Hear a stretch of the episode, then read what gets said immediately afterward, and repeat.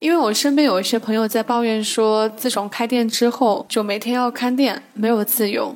所以我在这里，我想要给大家分享的是，小店的营业作息时间如何来安排会更合理。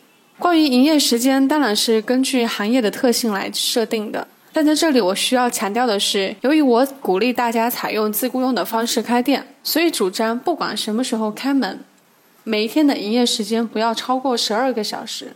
开店是三百六十五天的事情，每天十二个小时是极限。我们打的是持久战，不要图新鲜，让自己的体力透支。因为身体的疲惫会影响到情绪，容易做出错误的决策和决定，甚至会让你很快的产生厌倦感，更会创意枯竭。定了营业的时间呢，我们就要严格的遵守。